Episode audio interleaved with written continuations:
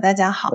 大家好，大家好。就是大家好，我是那个火锅煮汤圆儿，然后一个陕西姑娘，现在在西安就是工作，然后以后就是有空了可能会经常投稿，先跟大家就是混个耳熟。就是圈哥应该知道，我之前是发给了他一个合集的一个文档，然后都是我亲身经历的一些事情，还有我身边朋友遇见的一些事情。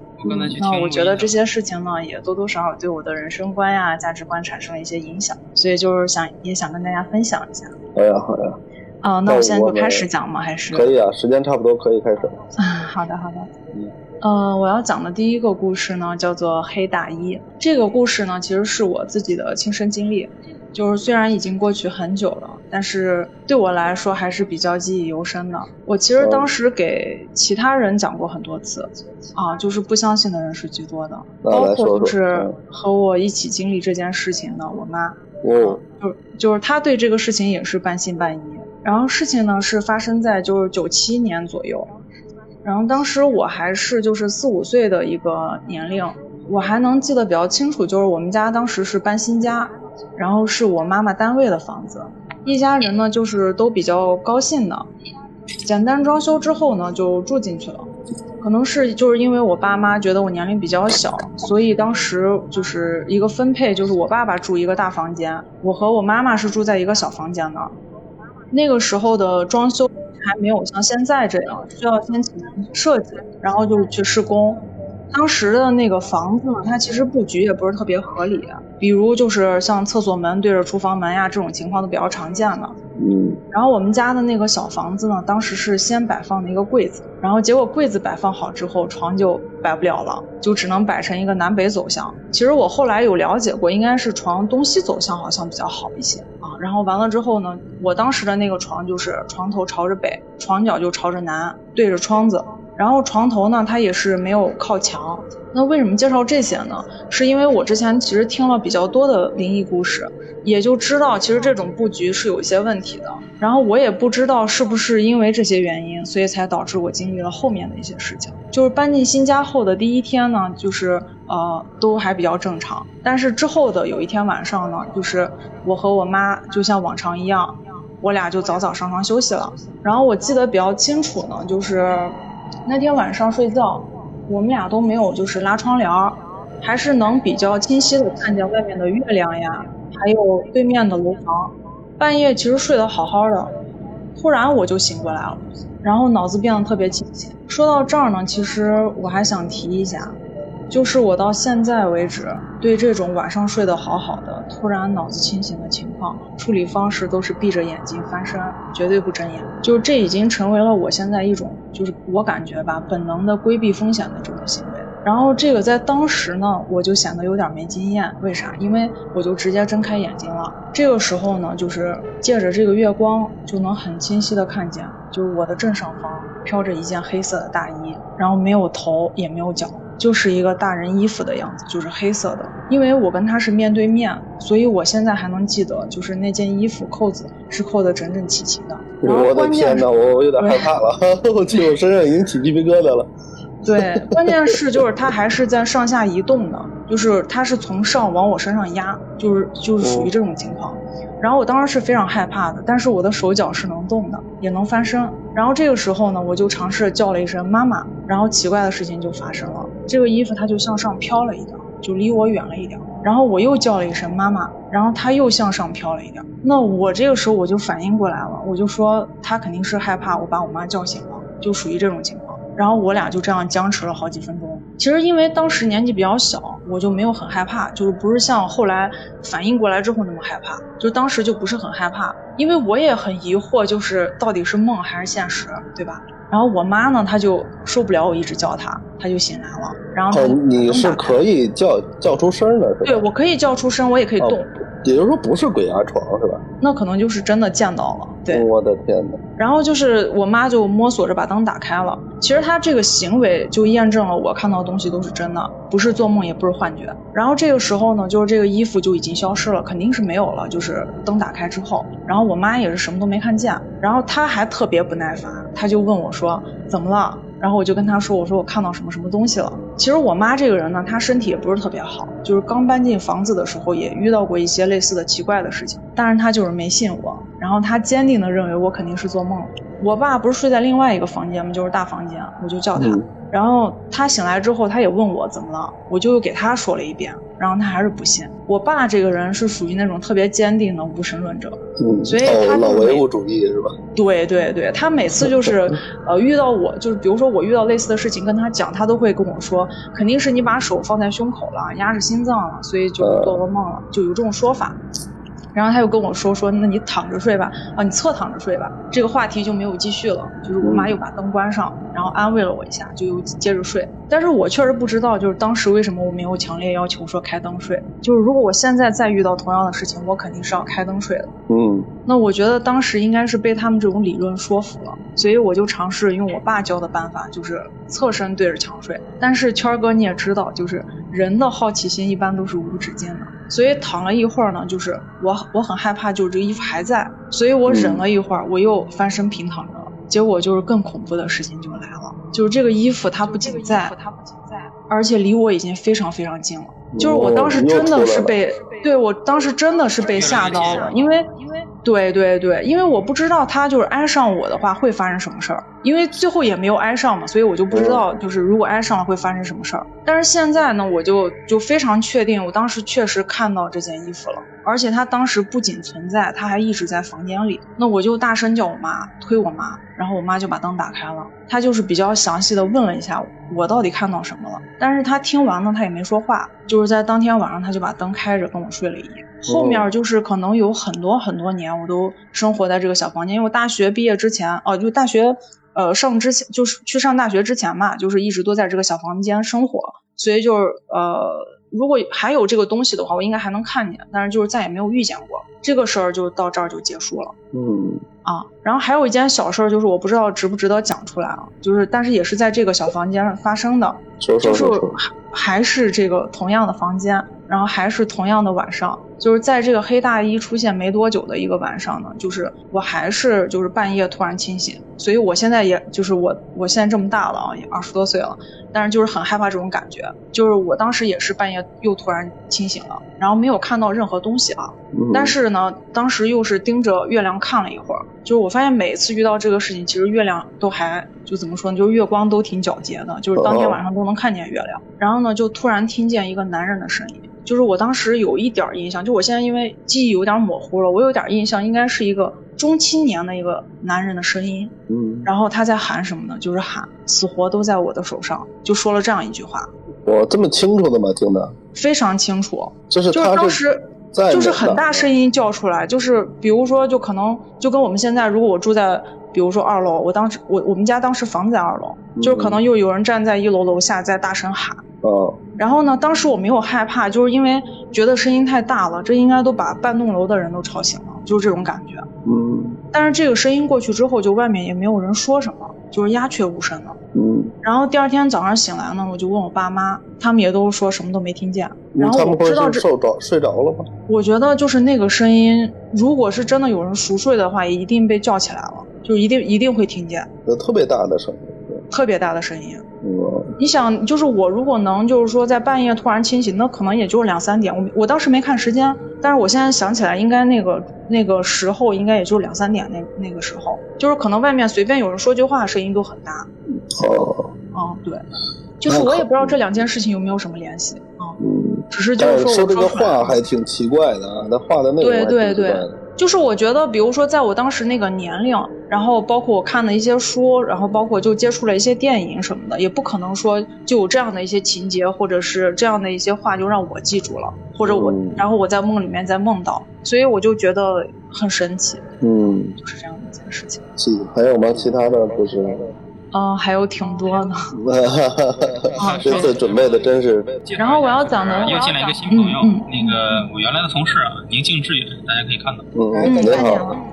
哎，Hello，你好。Hello，Hello，Hello，Hello。哎哎哎哎。他也特别喜欢这个恐怖故事啊。之前我搜集素材的时候，他给我拿那个微信文字直播，直播了一下午。行，一会儿也可以跟我们分享一下。对对，行，分享一下吧。你俩可以轮番，对，可以轮番分享一下，这样的话就是可以歇一歇啊。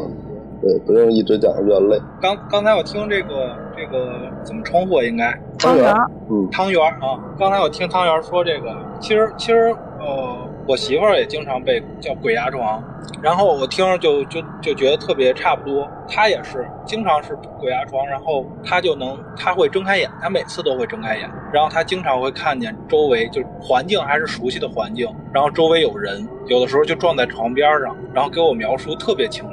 每不能说每次都是，但是大部分他都能看见有人在在在动。然后我们因为那会儿我在外边租房子住，我们换过好几个房子，他就是睡眠不好，精我就觉得他有点那个叫什么，嗯，精神衰弱。对，精神衰弱。然后不管走到哪儿，他都会发生这种情况。后来我们就觉得可能跟房子也没有什么关系，就是就是他可能要不然就是八字的问题，或者就是太紧张了这个。但是跟你说的特别像，你是看见一件衣服，他是能看见人，有的是男的，有的是女的，然后乌漆麻黑，什么都看不见，尤其是看不见脸，但是能看清楚整个身形。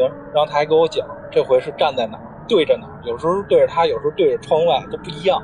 我的然后后来，后来我就去去那个道观里给他请了一些符，然后每天睡睡觉的时候，这些他都不知道，就是请符他知道。后来睡觉的时候把把鞋，我听人说鞋不能冲着床，我每次睡觉之之前就先把鞋给搁搁好，不能再冲着床。然后我们俩在一块儿我睡觉也是要把床事情。对，就男的可能注意的少，因为我以前真是不清楚这些事儿。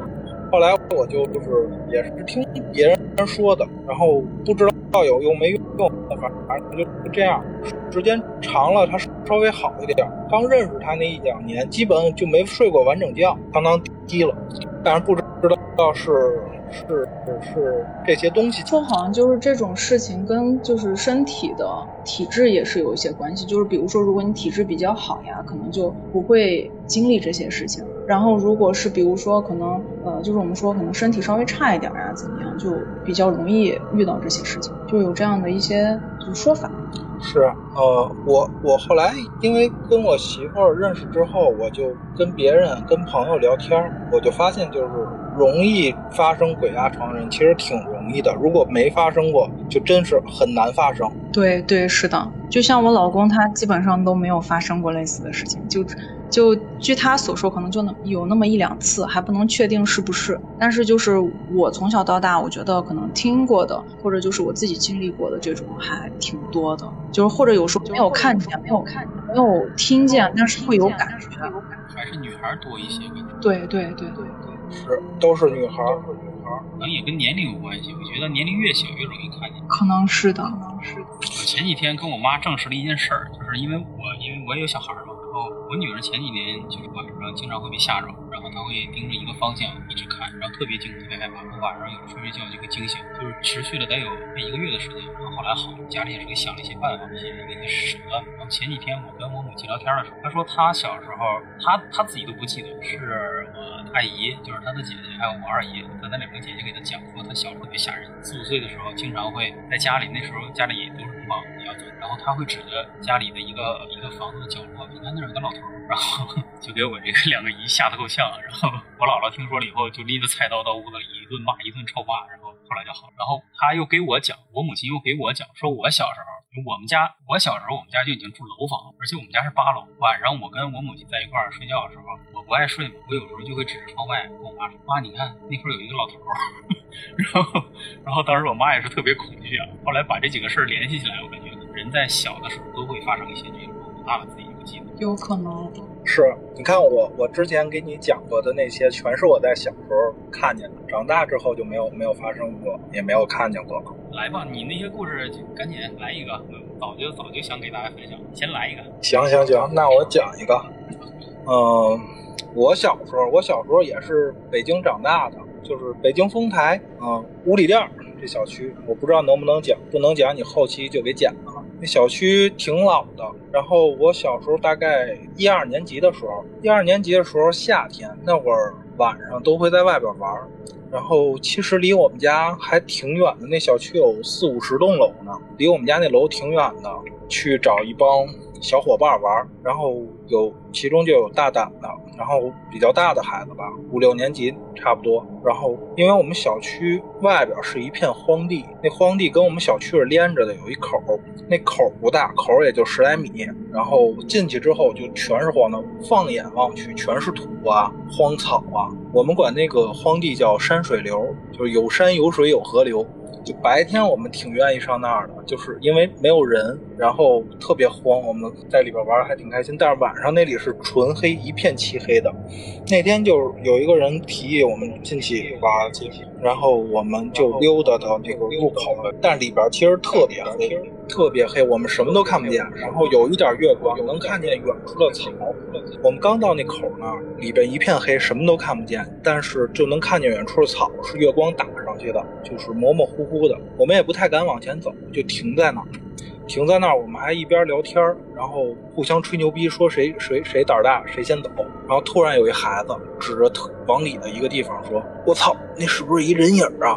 然后我们就转过头去，全去看见，就看见有一一百来米吧，一个地方那儿飘着一个白影儿，白色的一身连衣裙，能看得出来，特别明显，一定是连衣裙，是个女孩，女人。然后在那儿左晃晃，右晃晃，就感觉是飘在草上的。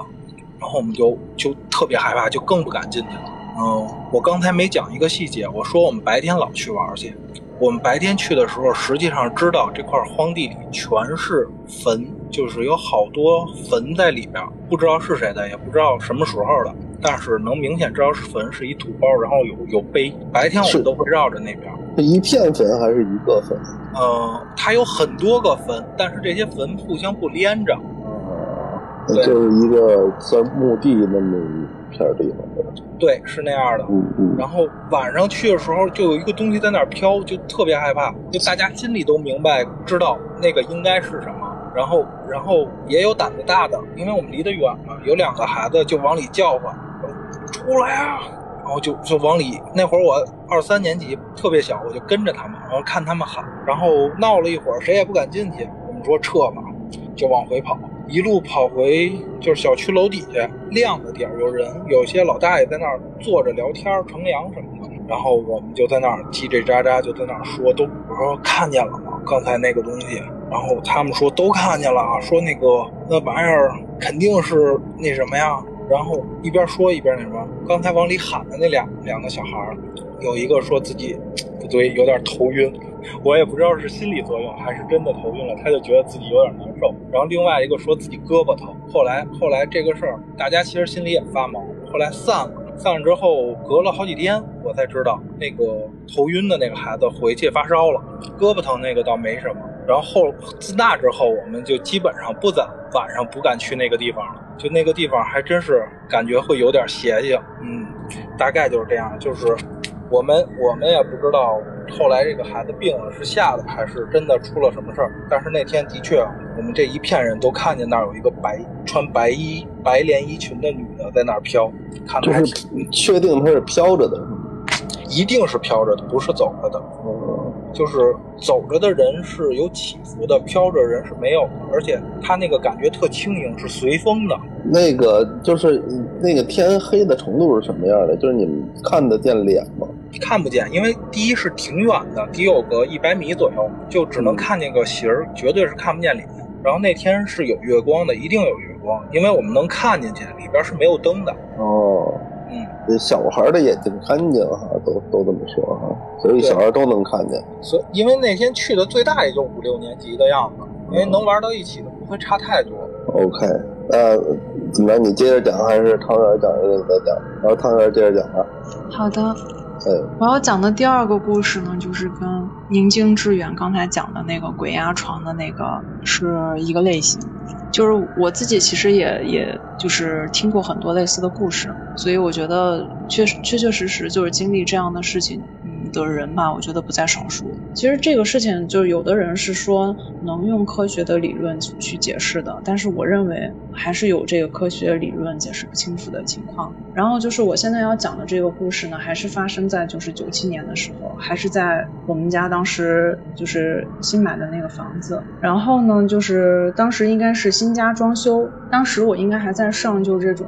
幼儿园的大班小班，我现在记不太清楚。然后因为就是离得比较近呢，就是中午我爸会接我回家吃饭。那个时候呢，就是因为新家还在装修，人都聚在客厅里，工人呢也都是基本上是认识的人，所以中午一般我妈就是会给大家做顿饭，然后她做完饭就大家吃饭，她就去睡觉了。嗯，就是我和我爸呢，在就是那出事儿的那一天回家，回家之后就中午回家，和工人们一起在客厅吃饭，然后就看见我妈突然把卧室门打开出来了。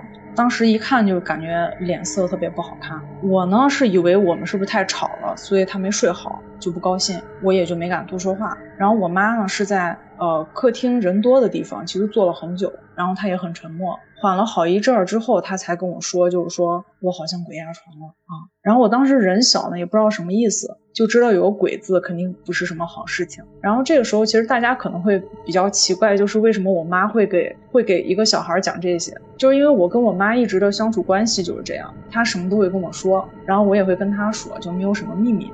然后我妈就跟我讲说，就在她睡得迷迷糊糊的时候，她就一直听见有人在哭，就是她也很害怕，所以她就想起来，然后就发现自己动不了了，想叫也叫不出来，就是这种情况。然后这个哭的声音还一直在持续。她说她能听见的是一个中年女人的声音，就哭得很凄惨，还一直在念，就跟电视剧、电影里面一样，就是我死的好惨，我死的好惨，就一直在念叨这个。这个其实也能解释为什么我妈起床的时候脸都吓白了。然后当时呢，她就比较努力的就挣扎着要起身，最后就终于醒过来了。他一能动呢，就马上起床，打开门出来了。那其实当时他遇到这件事的时候是在中午，那我也不知道为什么他会大中午就遇到这样的事情，也不知道为什么客厅这么多人在，就而且还有很多男性啊，他还能遇见这种事情。总之就是这个事儿呢，确实把他吓得不轻。然后后面就很长的时间他都不在那个房间睡午觉了，就这个是我我完全有记忆的事情。然后后来呢，就是我妈有去单位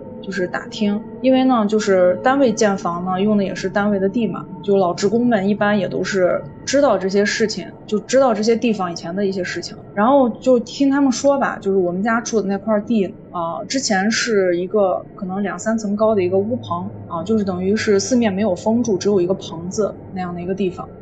时候呢，就是我不知道这个能不能说啊，就是有的时候就是有一个中年的女性，因为一些事情就是被虐待了，然后而且当时死的真的就很惨烈，就是可能是被割掉乳房然后死掉。这个尸体呢就放在这个屋棚里面停灵，然后我妈妈发生的这个事情，就是是不是跟这个事情有关就不知道，但是呢，就是有老人说，就这个女性，就是当时死去的这个女性，算起来好像是我妈很远房的一个亲戚，不知道是不是因为这个原因，就只有她听见了。然后我们家因为是住在二楼的，之前就是之后吧，他还问过就是一楼的这个住户，就问人家遇见过什么事儿没有，人家也是说就什么事儿都没遇见过。然后这个就是发生在我家的两件事情。OK，这个还挺挺诡异的啊。对，不过前面你们你和宁宁志远你们两个人说这个呃鬼压床的这个经历，这个其实我之前在我们出圈电台呃前面的节目里面分享过，我是曾经有一段时间那个鬼压床特别严重的。这个故事不知道你们俩知道不知道，我可以给大家简单讲一下。就是我的第一次鬼压床的经历是发生在高中，呃，是因为我高中前三年那个学习不好，然后后来就那个转校去又复读了一年，去到了另外一个学校。然后那个学校呢是，呃，我朋友的父亲的关系给托的，也是我们那个市的一个县里边的重点中学。然后这个我和我这个同学，我们两个人就是跟着他爸一块提前了一天，然后到这个学校去报道，也算是有点插班性质吧，或者就转校性质的这种。所以提前了一天过去跟老师谈了一下，然后老师给安排了一下，第二天就可以正常的去那个进行开学了，然后也是加入这个复读班嘛。然后那个呃，就跟我们临时分了一间宿舍，因为当天晚上也有地方要住嘛。他父亲就是当天晚上就回去了，然后就把我们分配到了一个算是比较新的宿舍楼的四层，应该是四层吧，我都忘了具体是几层了，应该是四层。然后这个那个呃，我们我和我同学们两个人去到那个宿舍里面的时候，就特别惊讶。那为什么呢？因为那个下面那几层啊，它都有人住，就是你能看出来是有人住的那个痕迹，因为有行李啊，然后床上铺着被子。虽然不是所有的那个学生都回来了，因为大部分学生都没回来，但是你能看出来是有生活气息，甚至还有一些人可能也是提前过来了。但是到四层这一层，我们的那个房间或者我们的这这一层啊是。每每一间都是空着的，没有任何一间住着人，所有所有的那个宿舍楼的那个房间都是空着的。然后跟我们分配的那个呢，是一上这个楼梯，然后往左走一点儿，它在这个整个楼道的最把角的一个位置宿舍楼，这角落的这种。因为后来也是经常听有人说嘛，说这种角落的房间最好不要住嘛，尤其像宾馆呀什么的这种，对吧？然后这个我和我同学们两个人是先入住的这个宿舍的。然后后来就陆续又来了两个，但一大家都知道这个是临时分配的，呃，不会大家在这常住。然后我和我同学就挑了一下这个这个这个床位，呃，就是挑的是进，因为那个学校宿舍、高中宿舍嘛，一般就是上下铺，四个上下铺，就是也是八张床。然后进门呢，就挑了一下上下铺，我们两个人就肯定都乐意挑下铺，下铺方便嘛，而且第二天就搬走了，没必要挑上铺。所以我们就把这个铺位就安排了进门的右手边的这个下铺的两个位置，我们两个头对头这么睡，然后把床大概铺了一下，东西大概放了一下，我们两个人就出去玩了。呃，这个到晚上呢才回来，因为也确实没什么事儿嘛。到晚上他回来，回来发现哎，宿舍不光我们两个人，那那另外那两个人不也也也住进来了吗？就这个时候才知道你又有两个人的。然后这个大家大概打了一下招呼吧，呃，那个基本上也就那个过了一会儿就该睡觉了。呃，说一下这剩下那两个人他住的位置啊，一个是在我同学的，因为我同学是。右手边的下铺靠里的那张床，我是靠门的这张床。然后，其中的另外一个陌生人呢，是住在这个我同学上铺。然后跟这个另外一个人这个平行的另外一个上铺，也就是也就是左手边最靠里的上铺，是那个另外就是第四个同学。一共是这么四个人。然后晚上大概，因为学校啊，高中都会这个晚上熄灯，呃，大概到几点？九点半、十点吧，大概就熄灯了。这一熄灯，因为是那个九月份嘛，开学就应该是八月八月底或者九月初的这么一个时间点。然后它还有点秋风，然后这个风呢就呃还不小。嗯，然后我们熄了灯之后，我我跟我同学说聊会天就睡觉吧，结果。睡不着了，为什么呢？因为这个楼道里所有的空房间啊，窗和门全没关，再加上这秋风一一那个什么一吹，咚咚，再加上那个空旷的楼道啊，那响的此起彼伏，根本睡不着觉，就震得脑袋疼。然后这个时候我就跟我同学说说那个操。那个实在睡不着怎么办呢？那要不然咱们去把门关上吧，把那些那个空房间的门都关上吧。其实这异想天开啊，因为没有外门锁，然后又没办法从里面插，你就算去了，你也没办法这把这些门都关上。当时没这么想，然后就黑咕隆咚摸着黑就准备去，可是也没有手电，也没有任何照明，怎么办呀？就手里面拿一打火机，我同学我们俩抽烟嘛，拿一打火机。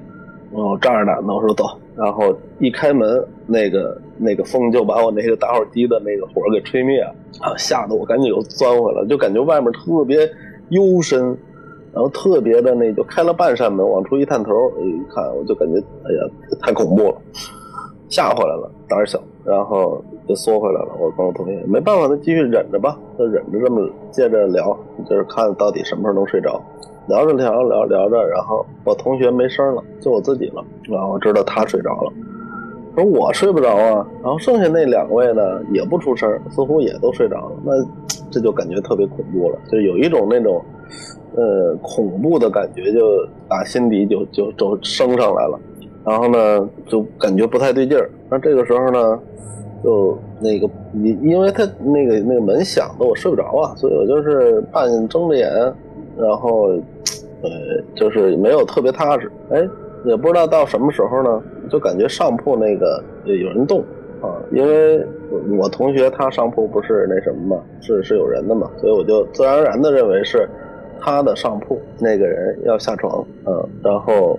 当然，这个时候因为是半睁半闭的，所以其实看不清。再加上实在是黑，也没有月光，然后这个也这个都都都都那个拉闸停电了，就感觉这人下来了，黑了咕噜感感觉看不清楚人影。下来他就把门开开了嘛，开门就出去了。这个这一点我是非常确信的，这门是开开了，被开开了。不然的话，你从里面插上，最起码你自己的这扇门它是不会被风吹动的，也不会撞撞响的。但是呢，由于这人出去，所以这门是开开来的。开开之后，然后就是半虚掩的状态，然后风一吹呢，它也会撞的咣咣响，这也很烦。那照理说呢，应该是这人回来，他把门插上，接着睡觉。但是呢，这人出去了好久都不回来，那很奇怪。那我呢就望向这个半虚掩的这个门，然后就感觉一个无形的物体啊，就是你你很难那个怎么说就描述这件事，因为你感觉有东西进来了，但是你又感觉就是你又很明确的知道这个东西它没有形状，然后就那一瞬间我是汗毛倒竖啊，就是前面都还好。前面所有的过程，虽然心里害怕呀，然后怎么怎么折腾，睡不着觉啊，都还好。你没有，你没有说这种无法自控的这种感觉。但是这个感觉到这个东西它进飘进来之后呢，就我就我就我就开始这个想要喊我同学。但我这一喊，我才知道原来我根本就喊不出声来，然后就疯狂的想叫他醒，但是我也发不出声，然后身体也动不了，就整个人就被压住了，就这么一个状态。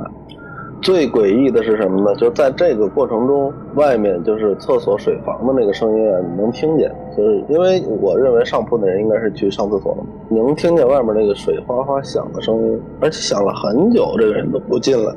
那我就想，不是去上厕所了，他是去洗衣服了。然后也不也不进来，这门还一直开着，而且我还是被压着这状态，就特别难受。然后后来不知道过了多久，就昏昏沉沉就睡着了。然后等第二天的时候，我就问我同学，我说那个第二第二天一睁眼啊，第二天一睁眼，我先看看向的是那门，那门从里面是插着的。然后呢，我叫醒我同学，跟我同学说这个事儿啊，他说他不知道，因为他睡得非常沉。然后后来我们就去报道啊什么做。这个所有的这些事儿，我说最起码我能确认，就是肯定是你上铺那小子出去了，上厕所上了好长时间没没关门。咱别的不说，就不说鬼压床这些事儿，就是半天不关门，然后出半夜出去这个事儿就让人挺烦的。然后就想求证一下这件事儿，然后等这个回到宿舍，哎，那个哥们儿不在，呃，只有那个第四位那个同学在。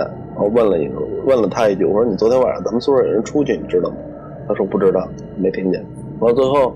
由于我们这个过了这一天呀，我们就要去到正式的宿舍，所以我还怕这个事儿最后破不了案，我就想在这多待一会儿，然后等一等，不然的话，待会儿一般可能就见不着这哥们儿。然后，哎，好在一会儿这哥们儿也回来了。回来之后呢，我就问他，我说昨天晚上，昨天晚上你不是上厕所了，半天没回来，在外面洗了半天东西。他说没有啊，昨天晚上我没出去，没没下床啊，我就睡着了，直接。这就是就我碰到的这个第一件鬼压床的事儿。就让我觉得特别的诡异。这个我好像在之前的那个节目里面有听过，因为我把我的灵异节目都听过。哦，谢谢谢谢。这是我们我们醋圈电台。谢谢谢谢，反正这个故事是我记忆特别深刻。当然后面还有很多次鬼鬼压床的故事啊，这有机会咱们再讲。感谢您的收听。如果您喜欢我们的节目，千万不要忘记订阅、点赞、分享、转发，把喜欢的声音分享给更多的朋友。感谢您的支持。如果您有精彩的故事想跟我们分享的话，也欢迎您留言或者私信主播与我们取得联系。当然，您也可以添加主播微信，主播会拉您进群，结识更多的朋友，和我们一起聊天互动，分享精彩故事。主播的微信和粗圈电台公众号都留在了节目详情中，期待与您的相遇。这里是粗圈电台，我们下期再见。